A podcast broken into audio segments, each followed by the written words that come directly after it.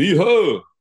This is Mike Laree, and you are listening to the Seven Line Pod, the only Chinese speaking podcast about the New York Mets and all things New York. This is a Queens bound 7 train. The next stop is Times Square, 42nd Street. Hello，欢迎搭上七号车，我是一哥江一昌。在接下来半小时里，我们将带你从曼哈顿到法拉盛，从美国到台湾，用我们独特的经验来跟各位分析每周棒球界发生的大小事，希望能带给大家一趟丰富的旅程。好，今天加入我们讨论的是我们的 G 来 G，你好。风大雨大太阳大，好久没放台风假。哇塞，这想多久？押韵呢？我靠，刚刚刚想到。其实我也没有说很想放，因为放的话就代表其实风雨可能很大嘛，那这样可能造成灾情，其实不太好。嗯。但想想是觉得说，好像很久没有那种全台湾很多地方都放假的那种大台风来了。对啊，你应该讲第一句本想要吐你槽啊，因为你应该住北部，北部应该完全没有灾情吧？至少我现在是回台中了啦。可是这两我们录音的前两天，就是礼拜四、礼拜五，三重是甚至连雨都没下，连雨都没下，滴几滴啦，就是那种就是毛毛细雨那种而已。应该是东部跟南部比较比较严重一点。对啦，还是有一些零星的这种就是灾情啊，所以还是希望大家都平安啊。平安平安，没错、嗯。好，那我们今天有两则听众留言哦，那好像请 G 帮我们念一下。好，第一则是我们的那个威志教练，对，威七千。好，他的留言内容是：可惜中职郑伊健去当海外顾问了。是说七号车的 G 和日工配信的主持人豪小都在台湾足球圈工作？问号。嗯，我们从来没有聊过你现在做什么。那时候你第一次上节目，我们就说你以前做过什么嘛？你现在的工作是不是好像还从来没有跟他讲过？上次其实有稍微提到嘛，有说去宜兰异地训练。对啊，所以我是在带这个国小的足球选手，对，当国小足球教练。对，嗯。不过日工配信这个主持人好小，应该不认识吧？应该没有遇到。是我没在听，没在听很多 podcast 啊，所以我没听过做过节目。那我去听了一集，发现。好像也都在讲棒球啊，当然了，日光配信应该是讲日本职棒吧？对啊，所以其实应该是不认识吧？OK，因为我也不知道。对，嗯，可是你在听足球印象派的，你是认识他们吗？还是只是因为是足球节目？不认识，刚好刚好听到而已。对哦，因为他们也好像也会借 Adam 的那个嘛，录音室录音嘛。我记得上次你很兴奋，讲有讲过这件事情。好，下一则留言哦。好，下一则是来自郑瓦特 Water。好，留言内容是。下面有大义哥 GG 问你们好，回应本集的 You gotta believe，自从赛制改成三张外卡后，让七月以后的比赛更好看了。外卡前六甚至前七的球队都还保有一丝希望，当然也让不上不下的球队在选择当卖家或买家的决策上更不容易。在美联来说，我不认为水手或天使会放弃。国联的小熊教室，我也不觉得他们会放弃。或许梅子差差的距离较大，但比赛很难说。如果管理阶层放弃了，球员就放弃了。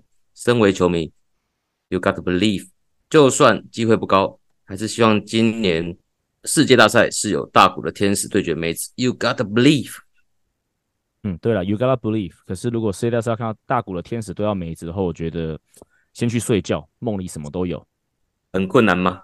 很困难啊！等我们会讲到嘛，因为我们今天应该蛮多主题都是交易主题的嘛。其实，呃，各队都已经开始。其实，因为我们今天录音是七月二十八号了，所以其实有一些交易已经发生了。那没有发生的交易，其实各队的那个风声都已经放出来，就是谁要卖，谁要买，这个其实都已经蛮清楚的。那就针对这个留言讲一下啦。看起来天使很明显没有要放弃啊。那国家联盟的话，教室有传出来说，好像他们把那个、啊、Blake Snell 啊，然后 Judge Hader。甚至 Soto 他们都放到那个交易的那个市场上面，就是他们应该也是跟大都一样快放弃了啦。当卖家就对，对，因为他们的战绩也才也跟大都会才差一场而已吧，所以如果大都会放弃了，只比只比我们强一场的教士队，好像也没有太多理由要继续拼下去。不过小熊很有趣哦，就是据你之前喜欢想要支持的小熊队，最近是拉一波六连胜哦，把自己的战绩又拉回五成，所以感觉起来他们可能处在一个比较尴尬的阶段。因为你说要买当买家呢，其实机会是渺茫。那你说要卖家，现在又拉回五成胜利，还是有点可惜，所以搞不好就什么都不动，就是用现有的阵容。因为本来如果是要卖的话，可能是那个第一个出去的一定是 Cody Ballinger 嘛，因为签来大复活嘛。嗯嗯、对对，那本来可能会卖他，可是现在看起来，呃，如果不买的话，至少 Ballinger 啊，甚至呃之前有讲到那个投手 Marcus Stroman 嘛，至少这几个会留在这个球队里面，看起来是这个样子。好，那今天要聊第一件事情哦，哎，我们上礼拜很厉害，我们上礼拜不是才刚聊完那个 Trevor Bauer 啊，就是投手的一个情绪控管，如果适当的话，在球场上对野手造成影响嘛。结果我们录音一录完，中华职棒马上就出事，哎，马上发生。对啊，嗯，就是我们的肯特。我记得是那个吧，二垒手是叶子婷嘛？反正就有一个火车漏漏过山洞的失误嘛。然后肯特当下就是一直碎念，嗯、然后后来事后好像我记得媒体就传出来啊，说回到那个休息室之后，好像是有传出争吵声，然后最后经过证实是肯特 VS 范国成。他事后范国成又澄清，他说也没有什么吵架啦，他说他英文不是很好，但是其实罗莉的书也有讲到，就是当时罗力投完最后一个人次。也是那个范国成跑去跟他说：“哎、欸，不能哭啦，你就绝绝对不能哭。”所以说他英文没有有到那么不好吗？嗯、简单的沟通好像还是可以的啦。可以的，对。对不过范国成他要自己他自己有讲，他其实当下就是过过去跟肯特说 “stop”，就是叫他不要再继续有这么大的情绪反应，因为很明显的，就像我们刚像我们上一拜讲了嘛，你那么大情绪反应，其实真的会影响到队友。所以感觉起来范国成应该是在当一个这个好队长的角色，就当当个。也不也不能说合适了嘛，就是现在有状况了。那你假设是为了整个球队好，你就是希望你的投手冷静一下，对，冷静一点。我的看法啦，我觉得第一个是富邦啊，所以很多人就在那边酸啊，嗯、你看富邦啊吵架啊，就是富邦总是不和谐啊。可是我反而觉得啊，嗯、在场上吵架，so what？这种事情本来就在当面讲开比较好吧？你具体怎么看？我我觉得可以讲开，但是就变成。好像他说他英文不好嘛，那假设他没办法靠自己完整表达他想表达，是不是有时候也容易造成误会？那假设可以用翻译的话，会不会比较好？嗯、可是有时候当下又是、哦、假设这是在场上，你又不好意思中直接中断叫翻译上来，为了单纯讲情绪、啊，这是回到休息室去了、啊，对吗？那我那我的意思是回到休息室之后，应该可以等他稍微冷静一点，然后可以找翻译来去跟他聊开或讲开。嗯是，因为你有时候真的是英文真的没那么好，你要是不小心用了他觉得不对的词，是不是又吵得更更凶这样子？Shut up 之类的，可能我们觉得就是叫你闭嘴，啊、叫你安静。可是 shut up 其实可能是个很强壮的字嘛。对他可能对他可能不不了解，对啊。嗯，不过我我还是要讲啦，我觉得当面讲开真的是绝对比较好，因为我常常感觉起来，就亚洲人啊比较怕冲突，所以我们常常比较少看到，就是像美国职棒，好像队友真的会在休息室里面直接吵架啊。像其实大都会前几年。也有嘛，林多跟 McNeil 嘛，就在那个休息室的那个，嗯、就在休息室的那个隧道，就是通往休息室的隧道里面，两个就当众吵起来嘛，也是大小声嘛。可是事后两个也是还可以啦。嗯，像那个马恰多跟小蒂斯也是嘛。哦，对啊，对啊，对啊，对啊，对啊，反正就是当下什么事直接当面讲开嘛。棒球本来就是个激情的运动啊，就是如果大家都是平平淡淡的去打球，是表示说，就像剧集上面有讲嘛，爱的反面不是恨啊，是不在乎啊。如果一个球队。一支比赛，然后一个比一个球队，如果比如说球球赛的那种高潮迭起，可是球员的情绪又平平的，好像也不对吧？你就是在乎，你才会做这些事情。对，而且我这边要讲一个啦，讲一个比地狱的，就是闷在心里啊，甚至你 PO 到脸书上面，应该是更糟糕的做做做法。因为我我觉得你就算你不当下讲开，你也可以私下跟他讲吧，就是一对一嘛。你不想要在所有人面前，好，你可能觉得为了气氛，然后不要在大面直接讲。那你至少也是私底下找他，哎、欸，说就跟他说，哎、欸，我有事要跟你讲，可不可以到走我们两个人的地方？或者你要打电话，那也没问题。对啊，我们要讲就是那个时候我们就发生的事情嘛，就是那时候林奕泉那个事，林奕泉跟哲轩那个事情嘛，就是霸凌事件。首先，我觉得那个不是霸凌啦，就是我觉得林奕泉在手背上面的有时候的一些那个那个时间点，他在手背上面的一些这个拼劲，的确是很多球员其实也看在眼里啊。对啊，那所以其实后续我我不知道你记不记得叶总就是记得去问叶总这件事情的时候，叶总是说叶总的回应很妙，他说跟他说是为他好，嗯，对，所以其实表示说这件事情表示应该是很多人其实都有看在心里，就有注意到说林林益全在手背上面所花的这个专注度的确是不落他在打击上发的专注度嘛，所以这件事情的确是有必要让他知道，但是我必须要讲了、嗯、那件事情，就像我们刚才讲的嘛，就像据你刚才讲的嘛，就更好的做法是。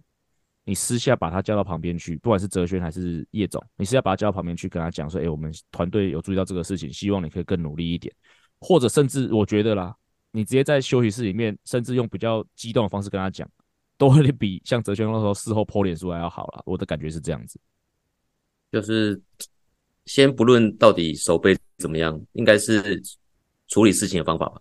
对啊，对，应该有有更好的做法。那你你这样 po 这个意思是你要你要酸他吗？或者让其他人怎么想？可是重点是，你就直接跟他讲就好了。你不是觉得他他是觉得他守备不好，所以他不够拼，你跟他讲嘛。你 po 到网络上，大家就觉得，哎，那你跟乡民讲，或者你跟其他脸书好友讲的意思到底是什么？对不对？好像在公审他。嗯，对了。好了，最后啦，咱们聊一个这个，我很我小时候看到，就是也是杨绛跟这个本土选手吵架的一个故事。那个时候我记得是因为我小时候都跟我父亲去那个兄弟象的这个练球嘛，然后那时候我记兄弟像有个杨绛叫奥利维，哦，那个打击很有力量，他很会打全垒打，然后可是他就是一个比较浪生性浪漫的选手。那那时候因为他成绩表现比较好吧，所以说他练球就非常的就是随性。我记得就是练球好像。到了球场，在龙潭练球嘛，然后他上去打击练习，也没有穿钉鞋，然后他的那个安达夏，这是他的那个他的那个内衣啊，他把那个袖子剪掉，然后把那个把那个，然后也不戴帽子，然后把袖把那个剪掉的那个袖子就直接绑在头上当头巾，然后也没有带腰带，就上就在上就上上面做打击练习，然后打击练习还在这边喊的大小声这样子，就是哦，就是很像这种全垒打大，他把自己当做全垒打大赛那个转播人员那种感觉啦。所以据你可以想象这样的画面，如果有一个这样的洋将在那个场上，在那边这样乱七八糟的话，应该本土拳很多看到都会敢怒不敢言吧？就是嘿嘿狗，应该应该不会，对对啊，应该应该不会讲说你你可以被可不可以尊重一下你的工作，或者要念他一下这样子。对啊，然后后来压倒骆驼最后一根稻草是那个，我记得他还偷喝黄广奇的书跑，就是。黄广其实投手嘛，所以他可能这之前在练球、练投还是练体能，然后就他回到休息室之后，发现，哎，我的书跑怎么一大罐被喝掉了？然后，有就有人说，哎，我刚好像看奥利维在喝那一罐这样，所以就发现是奥利维喝的。就在这个时候啊，林义珍是那时候队长，其实就跟范国成一样，他就决定要挺身而出，就直接他就直接跟那个他就直接跟奥利维冲突了。可是其实就有就讲到膝盖那个状况哦，就是因为他是选择直接跟那个奥利维沟通，所以可能讲实在的，那个英文的词汇也不多嘛。所以奥利维不太知道他到底想要讲什么，然后越讲越不通的时候，两个越讲越火气就越上来了，甚至林一珍的时候棒子抽了就冲上，准备要冲上去。嗯，对啊，不过后来是架开了啦，所以两边才没有更大的冲突。所以感觉这种因为沟通不良、因为文化不同所造成误会，好像真的时有所闻。我我分享我在国训发生的事情，是那时候我们打爆米花，然后有旅外的选手来帮忙，就是两头两野嘛。那其中一个投手就是他有一场丢一丢，可能状况不太好，或者场上也有失误，又或者打击没帮他的忙，他就突然火气就来了，是就一开始碎碎念啊，然后换局的时候好像下一局又不想上去一样。那其实本土都有感觉出来，但其实也也没有人直接跟他讲。然后记得那时候教练西哥吧，李安西，对，然后他也他也在旁边说，安西教练，对，他就说。不想丢，没那个麦肯呐，就类似这样子，用用台语讲，用台语讲，但是他也是在自由发泄而已，他也不是正在骂他。对对，那就变成双方都没有沟通。可是后来隔天是投手自己感觉好像有点不好意思，哦、然后就买饮料请大家喝。对，那野手也有，野手就是有个叫做那时候是翻迪奥还是翻凯撒，忘记了，嗯哼，就是一个中外野手，嗯哼，那。就像你刚才他你讲的那个状况，他其实那时候打击很好，好像一度站上打击王还是怎么样的。嗯，可是呢，他守备在场上守备比赛的时候非常漫不经心。嗯，就是那种明明已经看看得出来是 over 的球，就是你哦，可能打到一半，你判断他已经会过头，你就是一定要赶快全力往回往那个全力打墙那边冲嘛。对，那就他都用慢慢的那种小散步那种感觉，捡球也是哦。嗯，这时候也也没人跟他说什么。那投手应该干死啊。可是就我觉得很有趣嘛，这就变成有时候就变成台湾人为什么不敢讲？嗯，他可能觉得他是不是打打击很好，他就又让他上场。他可能上场之后又漫不经心的。对对，那后后来教练的做法是就是让他休息哦，隔一场让他休息，嗯，那可能自己就知道了。对，那就稍微积极一点，但是还是很浪漫。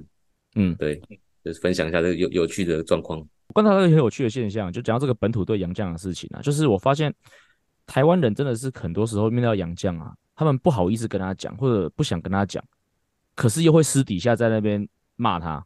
嗯，对，我觉得这个其实真的是应该可以做得更好了。就是其实你说这些这些洋将啊，他们对了，也许生性浪漫，可是以我之前在小联盟待过的经验啊，这些这些球员也是被教育过的，就是说他们其实也知道说某些行为是不能做的，只是可能来到今天来到台湾这个地方，他可能觉得说自己的成绩比较好，他可能就忘记了说其实还是要拿出应有的态度。但是我觉得其实毕竟他们就是球员，他们也知道说，甚至说在球场上就是有一定的分际，所以只要有人适时跟他说，哎、欸，你这样的态度是不行的。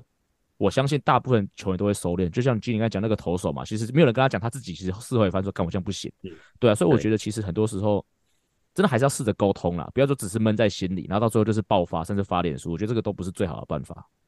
就至少提点一下也好，对啊，对啊，稍微跟他讲一下，对，所以今天就是要当面讲。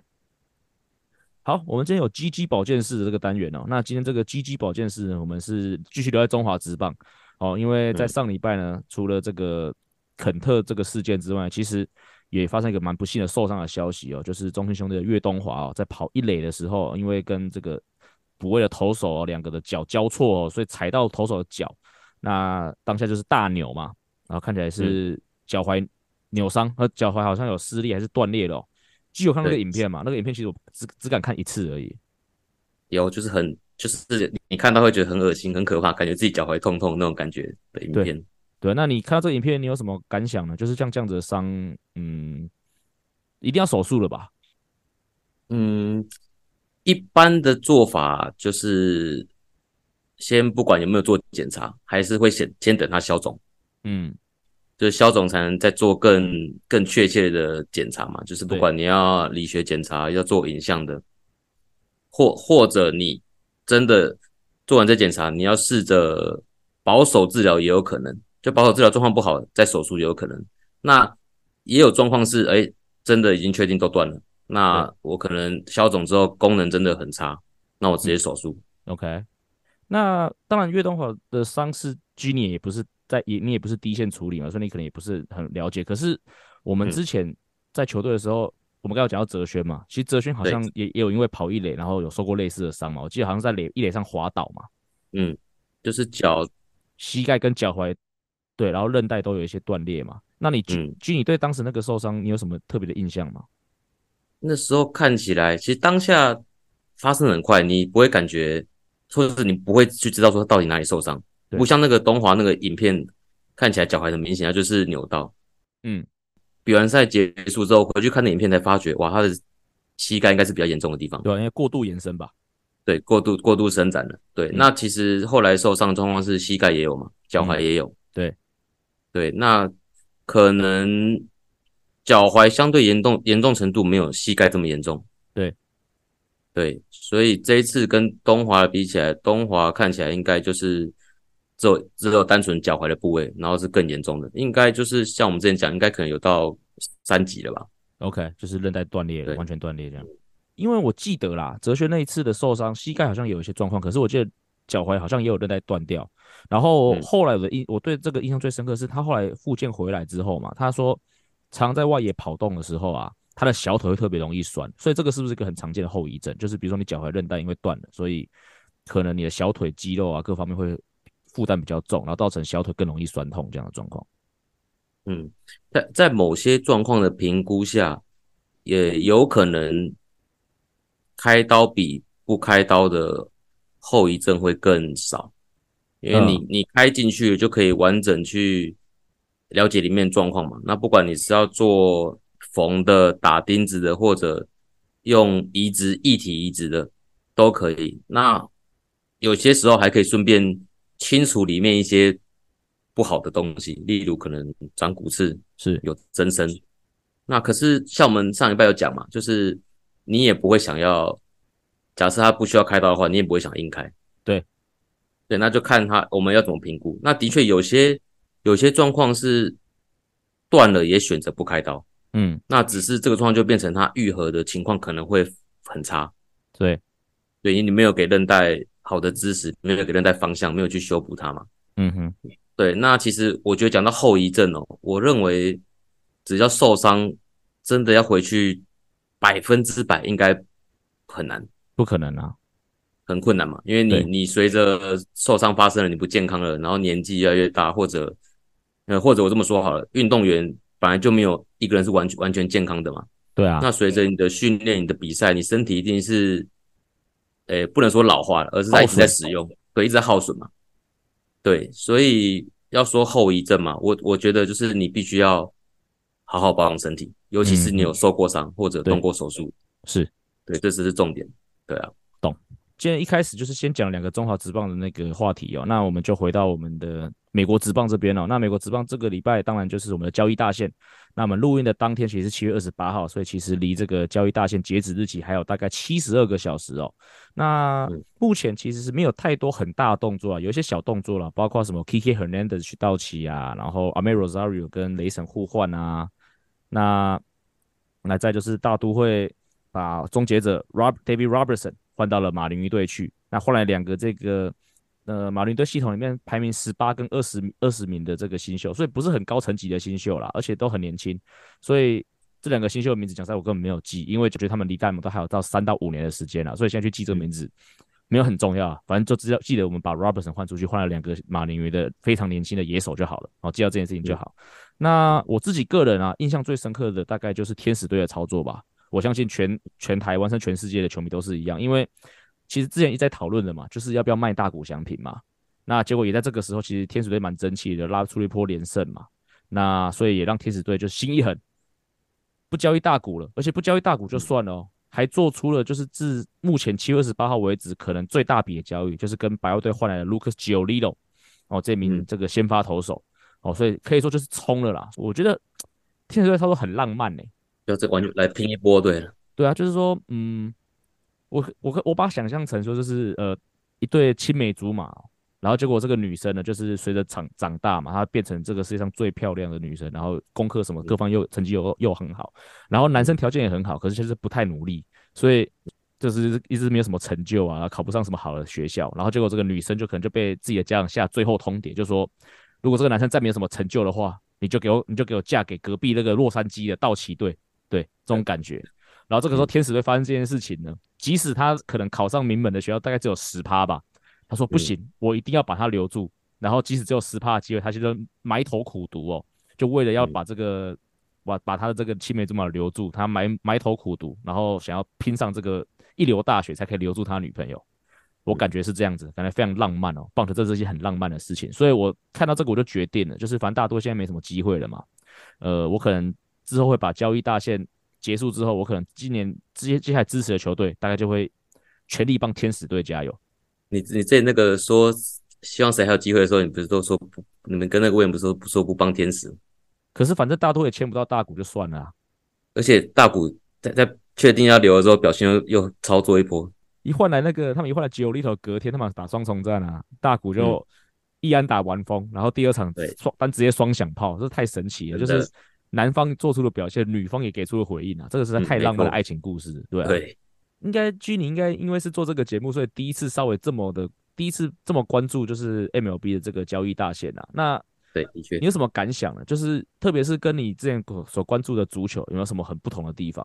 第一个刚好今年特别关注，但是今年市场没那么热，对，所以我可能自己感觉是好像交易比我想象中的还要少。就我的想法，应该是有三十对嘛，对啊，应该就是会各取所需，你买我卖，然后互相交易来交易去的。对，可是因为今年市场比较冷，好像感觉就觉得，哎，好像交易是这么平常就这么不热络嘛？还是因为是今年的关系？有可能比较慢啊，因为还有三天嘛，就是有可能搞不好我们、嗯、搞不好我们这集上架的时候就一堆大交易。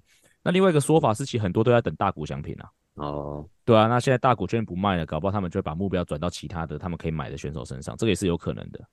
嗯。嗯，那刚好讲到足球，就变成天使就看大股嘛，啊，最近足球就看那个姆巴佩嘛，姆巴佩对啊，那个阿阿阿伯的球队要以天价的金额签他，对，所以另外一个不同就是看到足球都是金额就是超级高的，高很多，嗯，然后再来就是因为我觉得环境不一样吧，因为大联盟就是三十队嘛，对，那足球很多就是可能就像我们最近看到了很多球员去阿拉伯。对啊，就是除了五五大联赛之外，就是会有各个不同的地方去签各种不同的球员。那个啊，甚至美国足球大联盟也可以竞标啊。对啊，所以梅西就过去了嘛。对啊。对。然后金额高，真的是让我看到觉得很很吃惊啊！就是不是有人来比较说，这个姆巴佩这次收到了，假设他答应收到的钱的话，是超过那个 LeBron James 我们姆姆斯姆斯一整个 NBA 生涯的薪水还高，这很扯啊，对啊，就很很吃惊呐。嗯，对啊，我看到一个特别不同的地方哦，就是足球感觉是把选手交易啊，或转卖选手当做是一个赚钱的方式。嗯，对，对但是这个在 MLB 很少，你几乎不会看到，就是大联盟球队啊，把球员直接用现金卖给其他选手。小咖的有可能啊，就是可能换一个中继投手啊，用一点点钱贴过来就我就给你。但是你说这种大咖的啊，什么大谷翔平啊，什么什么什么 Giolito 啊，甚至现在有听到什么 Arenado 这些嘛，几乎你不会看到这种大咖的就直接被钱买断这种东西。就是相较于就是利用选手卖钱，大联盟球团好像还是比较想要利用自身的选手换来一些可以对未来战力布局有帮助的这个的筹码。这个是我觉得足球跟棒球最大不同。那我前几天有听中子通啊，他的他的想法是因为刚刚有讲到嘛，美职就是三十队嘛，而且相对所有的这个制度啊，然后什么收入共享制度，其实大家的这个财务都比较健康。嗯，那足球因为球队很多，不要讲不要讲五大联赛几大联赛，光是英国就就什么英超还有英英超英超可能都 OK 啦，可是英其实甲甲组的还是乙组的，嗯，对对对，可能很多球队他们真的财务就是靠。我从青训培养出一个选手，然后把他卖给大球队为生，养出一个超级天才就可以赚大钱。对啊，所以感觉很多球队是靠这个在赚钱。那 MLB 感觉不用靠这个赚钱，所以感觉这个是我这两天在想起来，呃，足球跟棒球最大的差别。嗯，对，所以我之前才问你说，会不会有会不会有球队就直接花大笔钞票，然后直接把大股买下来这种问题？可以啊，自由球要等到他变自由球员啊。对吧？另外的差别就是这样子啊，就是大股签了约，他就是等到他变自由权才可以竞标。但是好像足球没有在管这个啊，因为姆巴佩跟大巴黎应该也是还有合约的嘛。只是我阿拉伯想要买，只要第一个我出的转会费大巴黎接受，然后第二个姆巴佩接受，我是可以直接终止这个合约，买断它，然后直接买过去。对，对啊，这个就差别是这个。简单暴力。对。好，那就来到大都会时间啊。大都会上个礼拜是刚好跟红袜、洋基这两支世仇。哦，打了五场比赛，跟黄浩打了三战嘛，呃，最后是一胜两败，嗯、哦，然后输掉这个系列赛。不想要讲太多比赛过程啊，因为我觉得现在大都会比赛过程其实不是太重要了啦，就是已经放弃了嘛。反而我比较想要聊的是张玉成哦，对吧、啊？张玉成在这三场比赛中间，其实三天都都有安打演出，而且有两天有长打，而且每场比赛都有打点。不过缺点还是在那边哦，就是他的三振还是太多。嗯，那就我自己的观察啦。张育成现在啊，只要投手失投投到中间去，他就几乎可以把球形成重伤害，这是他目前的优点。像连打 Scherzer 就是这样子嘛，一个正中直，一个正中的滑球进垒，就被他打了一个全垒打嘛。但是他问题现在最大的问题是感觉到投手啊，只要投到他想要投的位置，他就完全没有抵抗力，就是直接就三振作收。当然，我们也知道说，其实打击这个部分，很多打击的很多打者都会跟你说，其实打击就是打失头球，所以这个是没有问题的。比如说像胡金龙啊，他也说过，其实说他的打击策略就是掌握掌握这失头球就好。但是张育成目前问题是在说，投手投到他要的位置啊，他连一个很基本的把它破坏，甚至把它打进场内能力都没有。因为你如果光是等待失头球，对你失投球可以打成长打没有错，可是你如果有办法去破坏掉那一些投在边边角角的球。或者把球至少碰到那些球的话，第一个你碰到还是有可能形成鸟安嘛，还是有帮助嘛。第二个，嗯，你如果打成界外球，你延长这个打席，也许下一颗球失头就来了。对啊，所以你有办法至少去，你有办法至少去碰到，至少在良好球的时候，你至少去碰到这些就是投在比较边边角角的球。我觉得可能是张玉成如果想在进打击在上面要再进一步的另外一个课题啊。所以觉得他的 contact 不好，对不对？对啊，但我觉得这跟击球策略的设定有关系。他现在感觉是全有全无的方式啊。有点像以前那个金队 Chris Davis 的打击方式，大力打机会多。对，我在打那个，以前在打那个九号球打撞球的时候也是这个想法，大力打机会多，就大力打下去，对对。好了，那就到这个洋基队的系列赛啊，双重赛。那第一场比赛，呃，Verlander 的好投。然后阿隆索双响炮好像已经四十几场没有开轰了，就自从他那个手腕受伤复出之后，其实他的状态都是很低迷哦，打击率已经快要掉到两成以下了。不过这场比赛是双响炮哦。那另外 Vern 的状况回稳了哦，他现在球季防御率也到三成二四哦。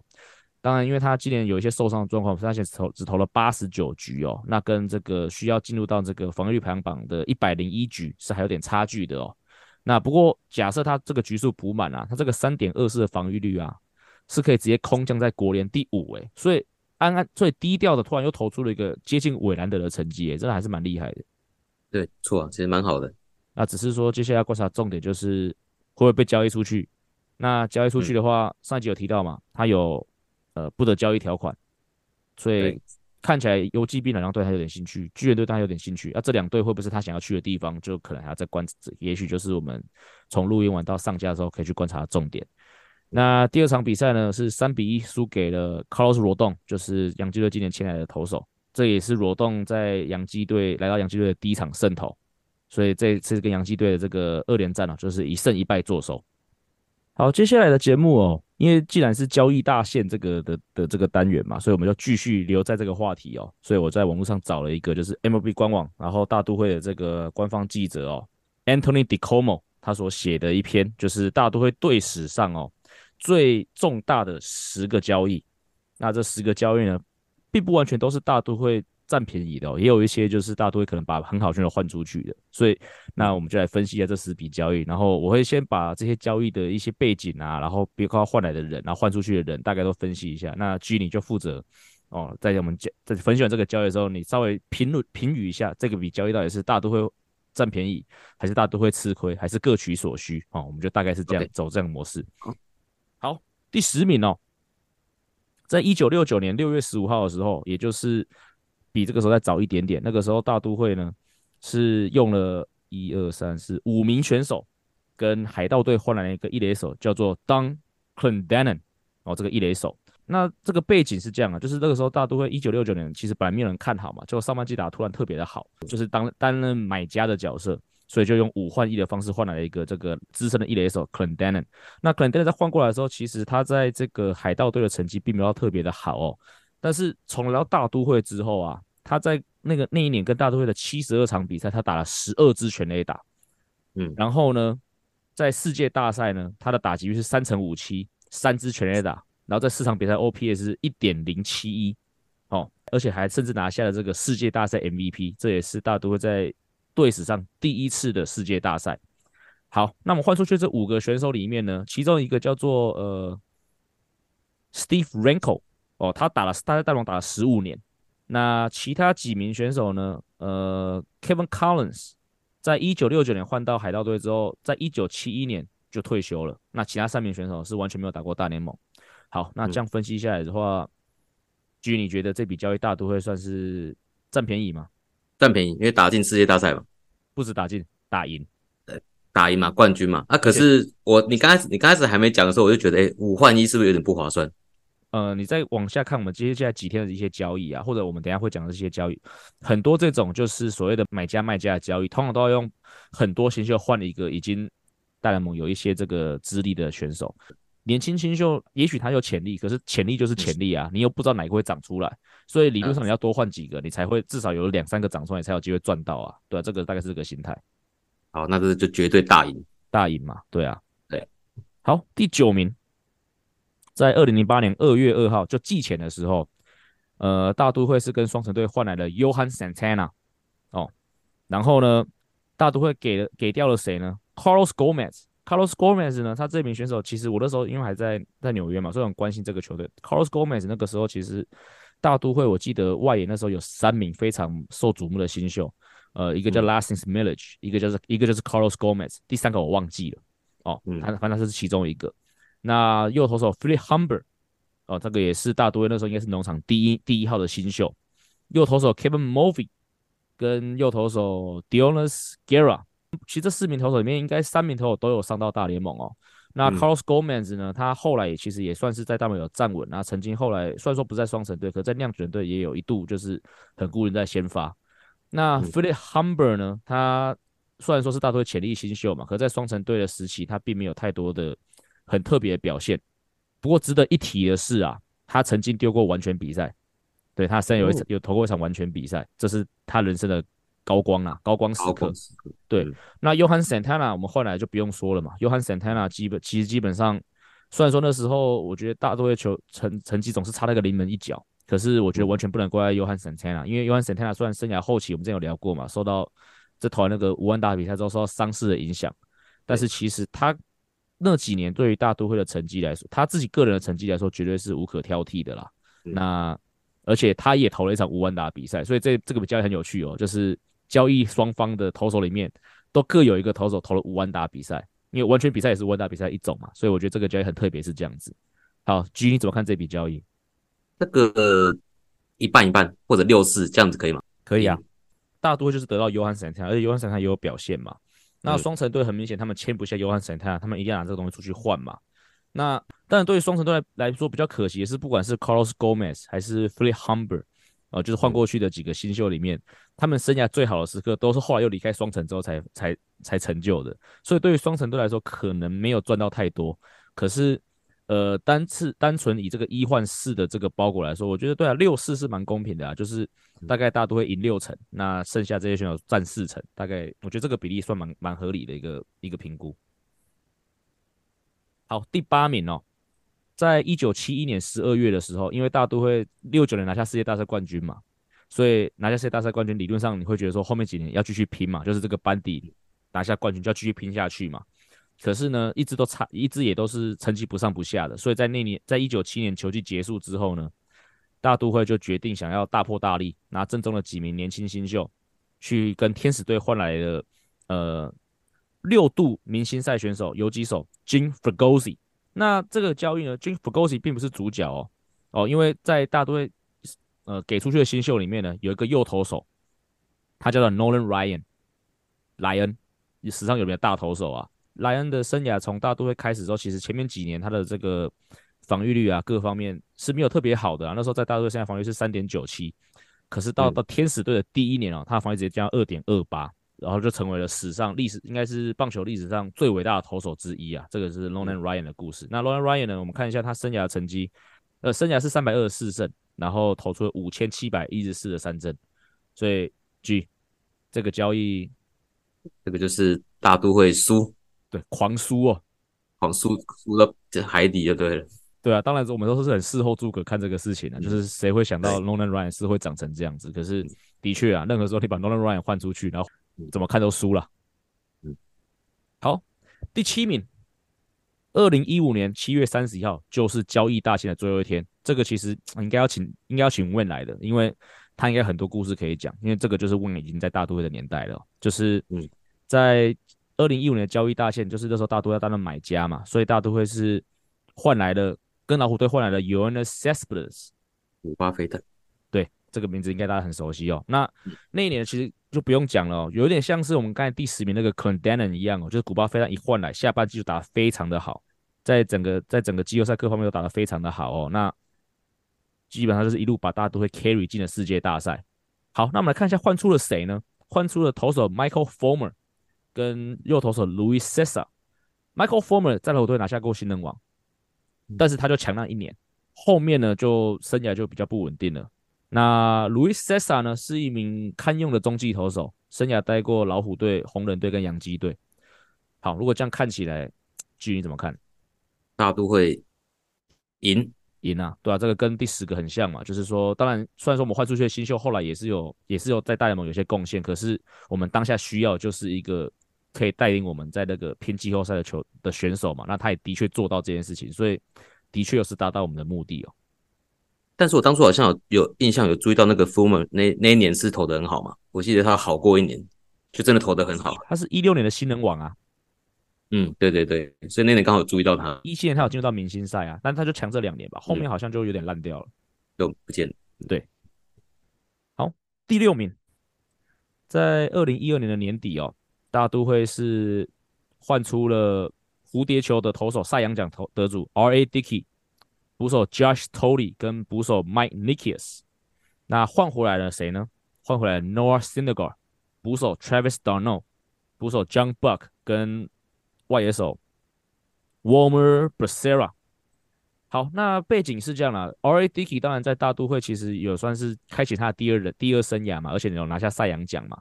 那不过那时候也进入到老化，而且我觉得也是可能大都会也不想跟他续约了嘛。那不想跟他续约，就把他拿去换些新秀嘛。那蓝鸟队想拼就换进去了嘛。那 R.A. Dickey 去蓝鸟队之后，接下来四个球季呢，其实投的算是还可以啦，就是平均每一季都投两百局。不过防御率是就是没有像那个时候三个等级，防御率是四点零五哦，但大概就是个三号投手的等级吧。Chris Bassett 这种角度角色，那换回来的 Syndergaard 不用讲哦，曾经很强，虽然说现在已经也是有一点烂掉，可是曾经那时候一五年的时候那个轮子也很恐怖。那 Travis d'Arnaud 呢，其实那时候也是很受瞩目的一个捕手。那其实后来在大都会也是有一度也都是担任我们先发捕手站了一阵子哦。那当然现在去了勇士队也是还是不错啦。虽然说今年是被那个 Sean Murphy 挡住，可是其实也是有一个很蛮完蛮完整的大联盟生涯啦。好，继续怎么看？赢，大都赢了，对吗？不要的东西不是不是不是不要的东西，老化的老将换来了两个，其实换换来两个新人，而且这两个新人的确在一五年我们那时候在拼世界大赛的时候都是很重要的角色哦，贡献良多。是，好，第五名，第五名非常的近期哦，大家球迷都很这个这个交易，因为之前阿吉的关系，我们常常聊。就是在二零二一年的一月哦，我们用了 Amed Rosario 游击手 Andres Gimenez、Josh Wolf 跟 Isaiah Green 换来了谁呢？Francisco Lindor 跟 Carlos Carrasco。那 Francisco Lindor 跟 Carrasco 应该不用太多介绍了，每一集的那个大都会时间我们都讲过。那我们先跟 G 说明一下，我们换出了谁？Amed Rosario 是一个那时候已经在大都会的刚上大联盟的游击手。不过他就是速度很快，然后条件都很好，但是就常常失误。那事实上，他前几天啊，也又被守护者换出去了。换谁呢？换 Noah Syndergaard。所以这所有东西又串在一起了。对对，真的。不过这个交易比较重要的是那个 Andres Jimenez，哦，他在换到了这个守护者之后，反而成为了守护者这几年来的少主哦，在担任这个二垒手的角色。然后去年的。去年也进入到了这个明星赛，也也带领了这个守护者打进季后赛，所以这样看起来，军医怎么看？嗯，六四吧，谁六谁四？大都会六啊，因为还是希望那个林董可以持续有好表现嘛，所以还是希望大都会可以赢多一点。以目前这个状况看来，就这样子。我觉得五五诶，我觉得没有到六四诶，我觉得半一半嘛，真的是各取所需啊。这个可能可以问一下，下一拜问一下阿锦，他听完之后怎么想？但是因为我觉得。守护者怎么样都签不下林多啊，林多是一定要交易出去的。嗯、那你现在看起来，Andres Gimenez 就是交易了之前的这个年轻的游击手，换来了未来十年的二垒手，好像也是个很非常合理的操作，而且省下很多钱，而且还是有球队还是有竞争力，所以我觉得就是五五啦，各取所需。对，OK，好，第四名，第四名是在一九七七年的六月十五号，哦，大都会换出了。Tom Seaver，哦，那换回来了四名的这个选手。那 Tom Seaver 如果有听我们节目听众应该知道，就是他就是大都会队史上最伟大的投手。那甚至其实去年还是前年吧，就是大都会已经在这个花旗球场外面帮他立了一个雕像啊，这就是他对大都会有非常重要的意义哦。那好，那换回来什么东？换回来什么样的菜色呢？哦，换回来 Pat Zachary，右哦，他是个右投手，Doug Flynn。哦，跟这个 Steve Henderson 这三名选手，他们都有上到大联盟。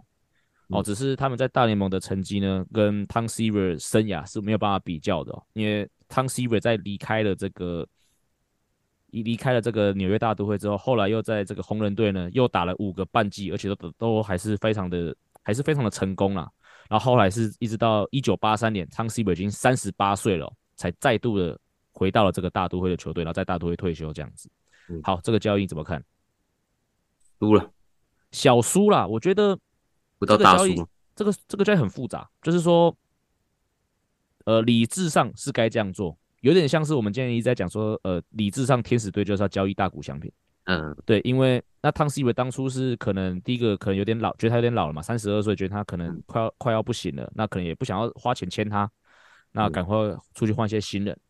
但是这个是我觉得以理智上是个很好，也是个还可以的操作，而且这换回来的人也都有上到大联盟嘛，对啊，所以理智上是一个还可以的操作啦。但是情感上大输，就是你等于说把球队的脸换出去了，就像我们上一拜有讨论到嘛，因为像我上礼拜比喻 P Alonso，理智上把它换出去，你可以换来很多很好的东西，可是情感上很多球迷可能不能接受，对，可能是这样子，或者假设十几年前如果我们真哪一天把 David Wright 换出去。可能也是这个状况，对，大概是这个状况。好，第三名跟第二名一起讲好了哦。因为这两个交易的都跟一九八六年这个世界大赛冠军有关系哦。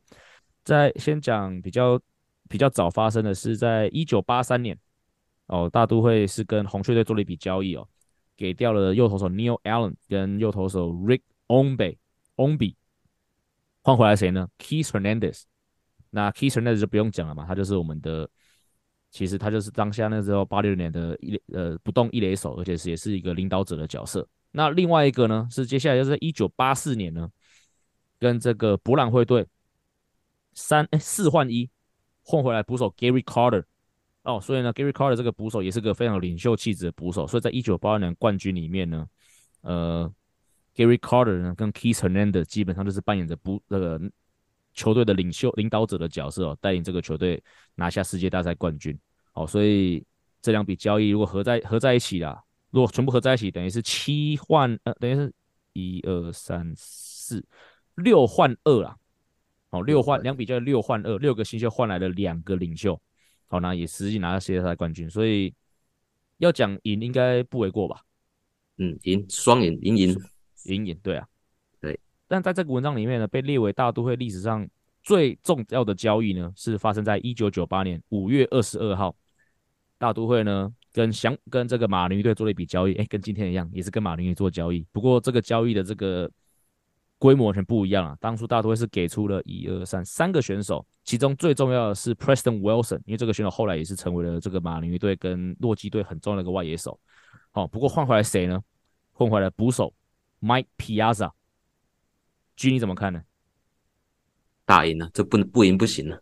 不过，嗯，马尼顿应该也没有输啦，有 Preston Wilson 就不算输啦，对吧？至少也是一个叫出，至少也是个大家叫出名字的一个选手。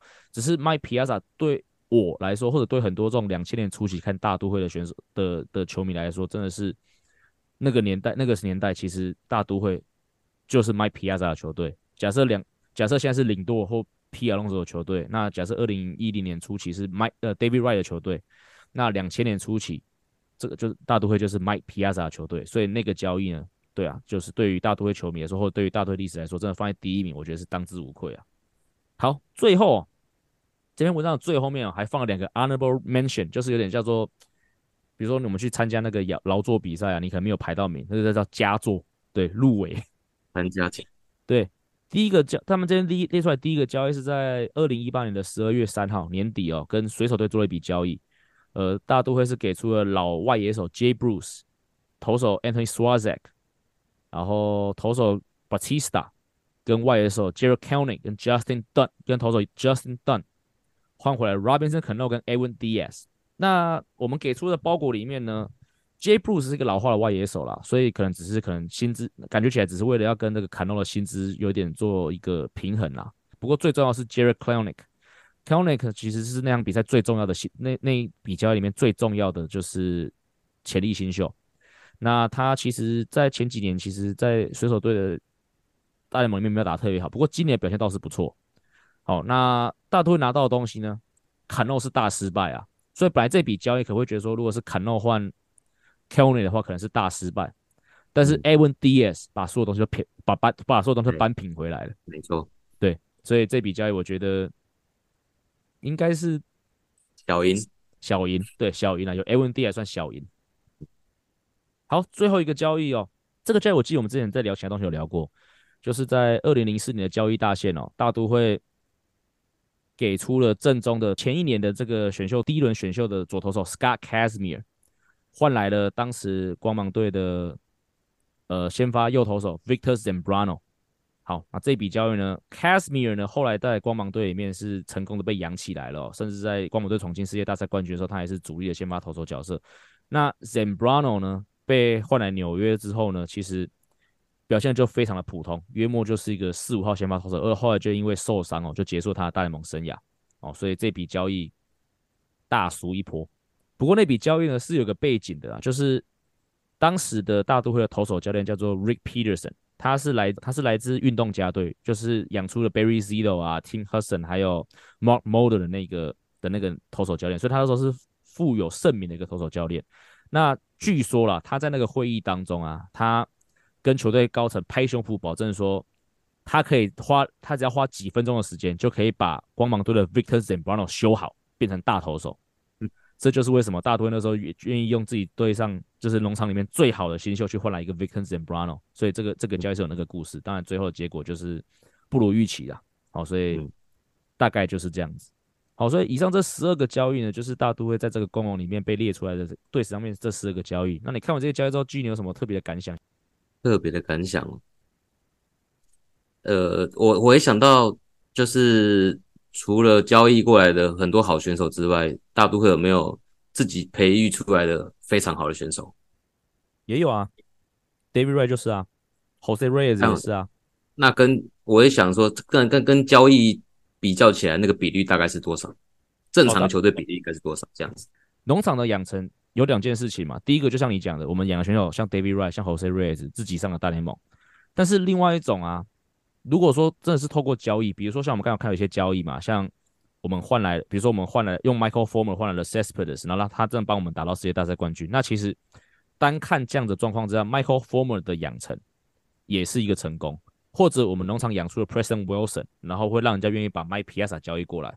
那这样子的状况之下，其实对于农场养成来说也是一个成功。所以总归到一句话来说，不管你要用交易的方式还是自己养的方式，你一定要有一个很深厚的农场，你才能决定说我是要自用还是我要直接换来对方已经养好的东西。这个是好像长久来似乎都不变的真理啊。